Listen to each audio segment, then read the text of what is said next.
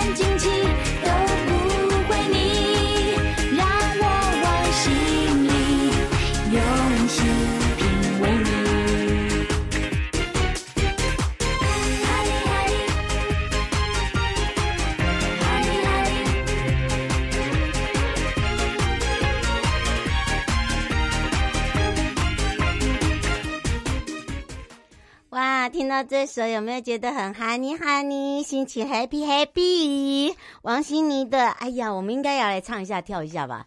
哦，好，再一次的回到了 You Live Show FM 零四点一正声广播电台，陪同大家。我们也再次的提醒大家，待在一点半到两点的时候呢，由台北地检署郑明谦家长呢，带着我们台北地检署呃这个关护。人关护系统的，还有包含了根生保会台北分会、犯罪被害人保护协会台北分会呢。我们这一次的新春龙年贺喜，龙喜为着你啦！哎呦，大家来哟！好，金龙迎春，根生送暖。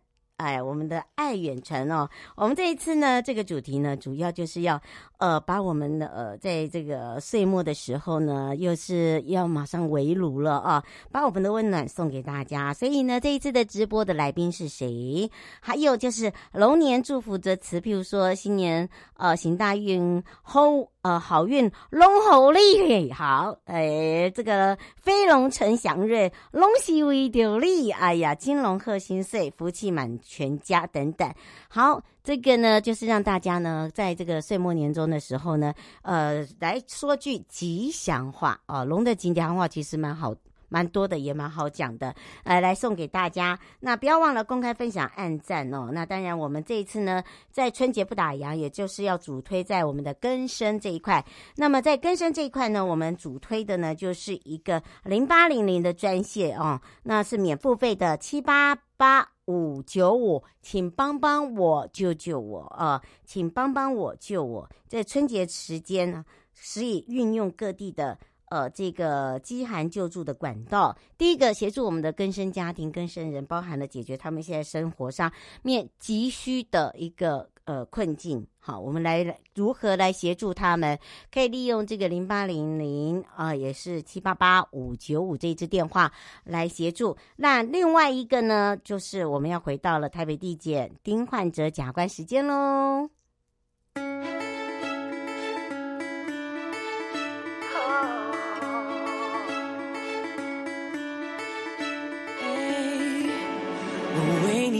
跳，我为你祈祷，因为爱让我们能遇到，因为你开始燃烧，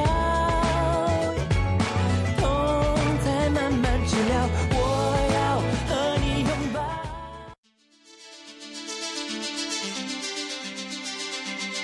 生活法律，Go Go Go，你我生活的好伙伴。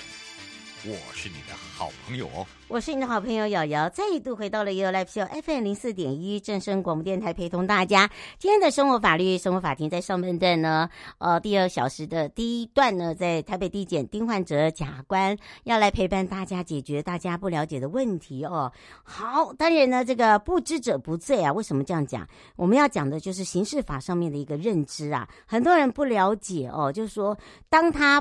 摸到的东西、看到的东西、闻到的东西、拿到的东西，他都不知道他已经触发了。好，然后呢，当场被抓到了，痛哭。那来得及吗？好，今天这个问题问得好。那对于法律上的认知，我们真的要提醒大家之外，我们要赶快呃开放零二三七二九二零哦，让我们全省各地的好朋友、内地的朋友、收音机旁跟网络上的朋友一起来了解这样的一个呃话题之外，有任何问题也来解决。我们赶快来让丁焕哲检察官跟大家打个招呼了，哈喽，主持人好，呃，听众朋友大家好。哇，这个百忙之中哦，我发现鼻音也好重。哇，我们两个真的可以叫兄妹了 啊！不过说到认知两个字哦，尤其是最近我们在法院呃，不然在我们的地检就发现了很多的问题，就是麻烦大了。这个麻烦可能第一个会想到啊，又是大麻吗？还有一个就是很多人呢会给东西呃，或者好好心送你东西，可是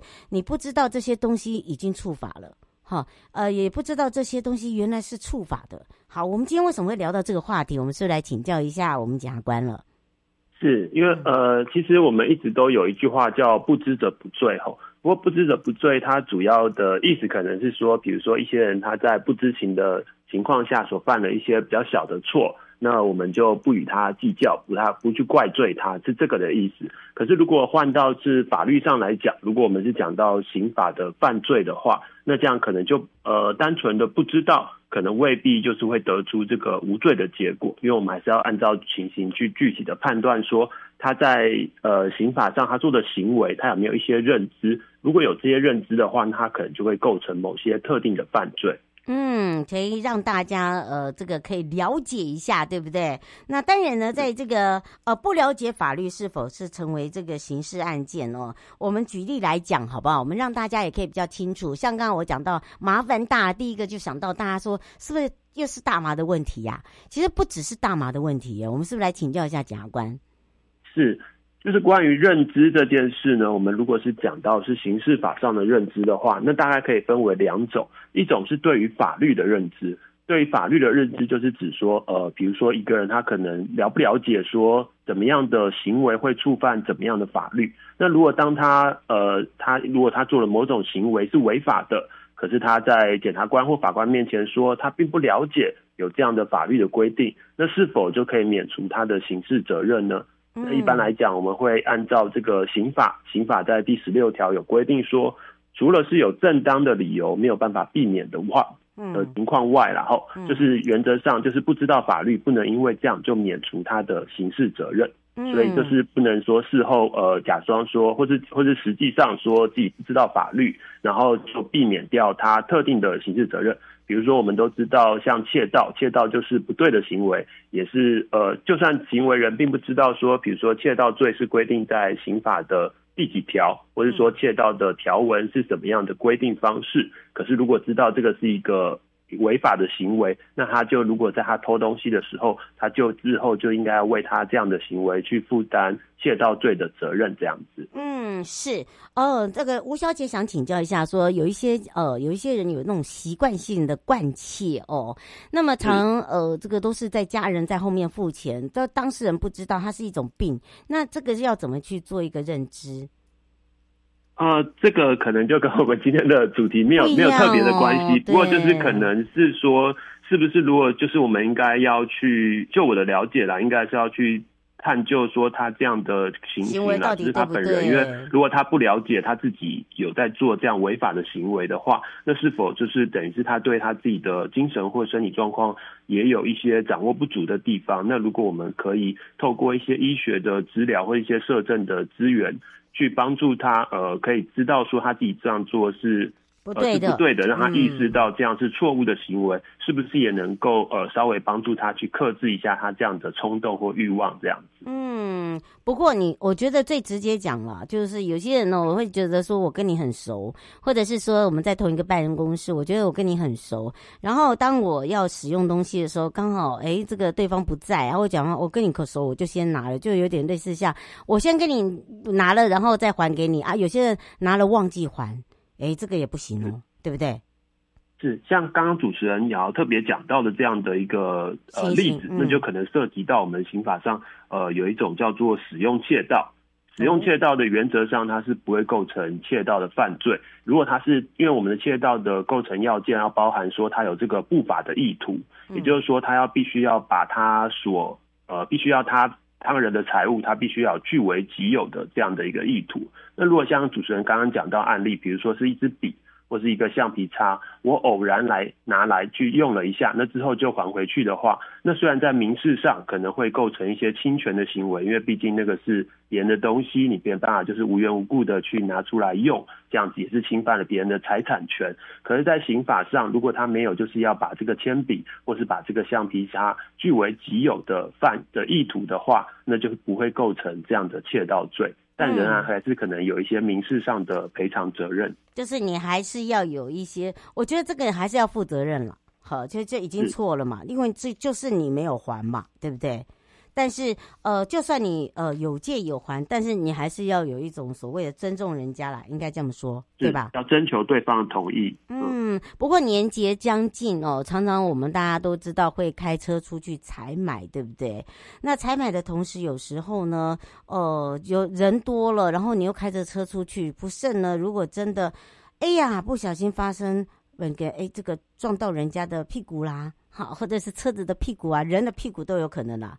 呃，那当然，这个时候很多人都说，哎，以这样子来讲，哦，这个要要怎么去分辨？那那这样子的话，如果说是呃撞到车子的话，这可能就是交通事故。那如果是撞到人呢？嗯，哎，这个也是个问题耶。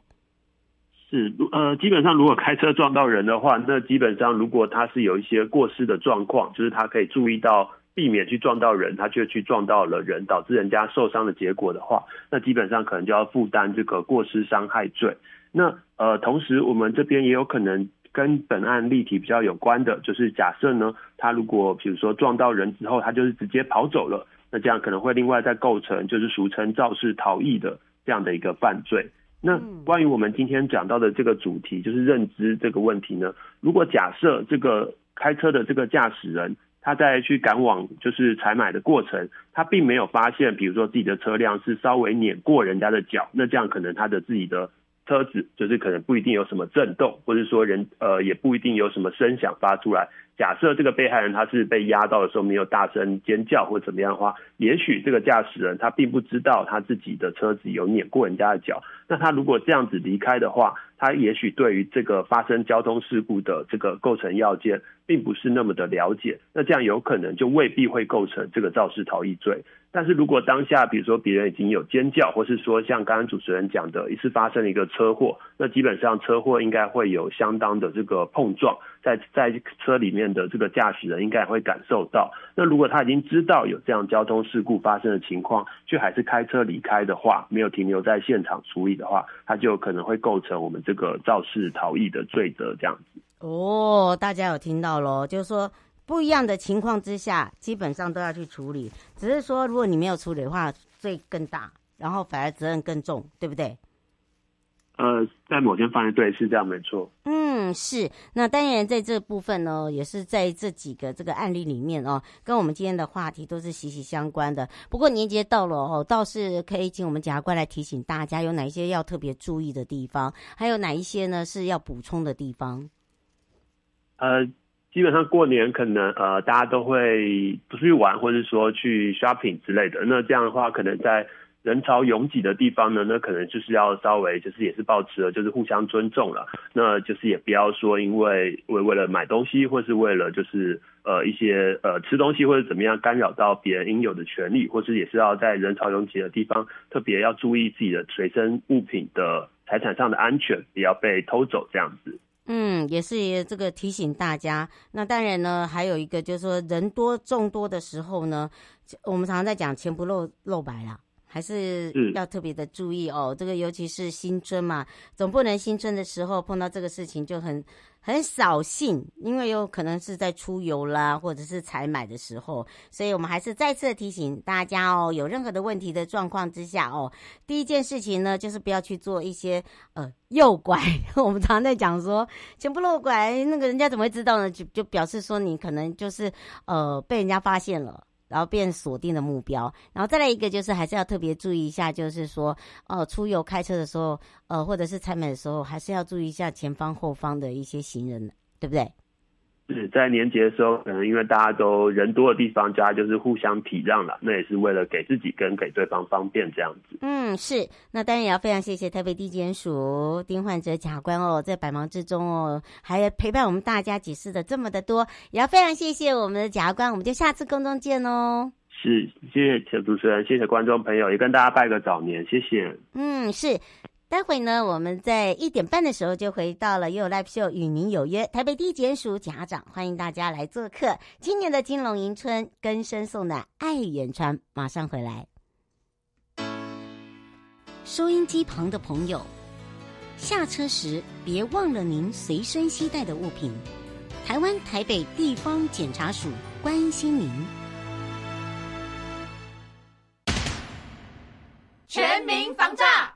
来了！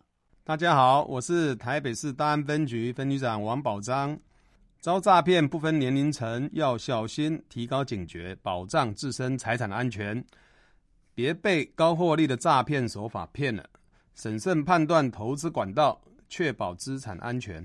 开心买卖货品要警惕，一夜市广告被骗，损失很惨痛，请慎选有交易支付平台的商家才安心哦。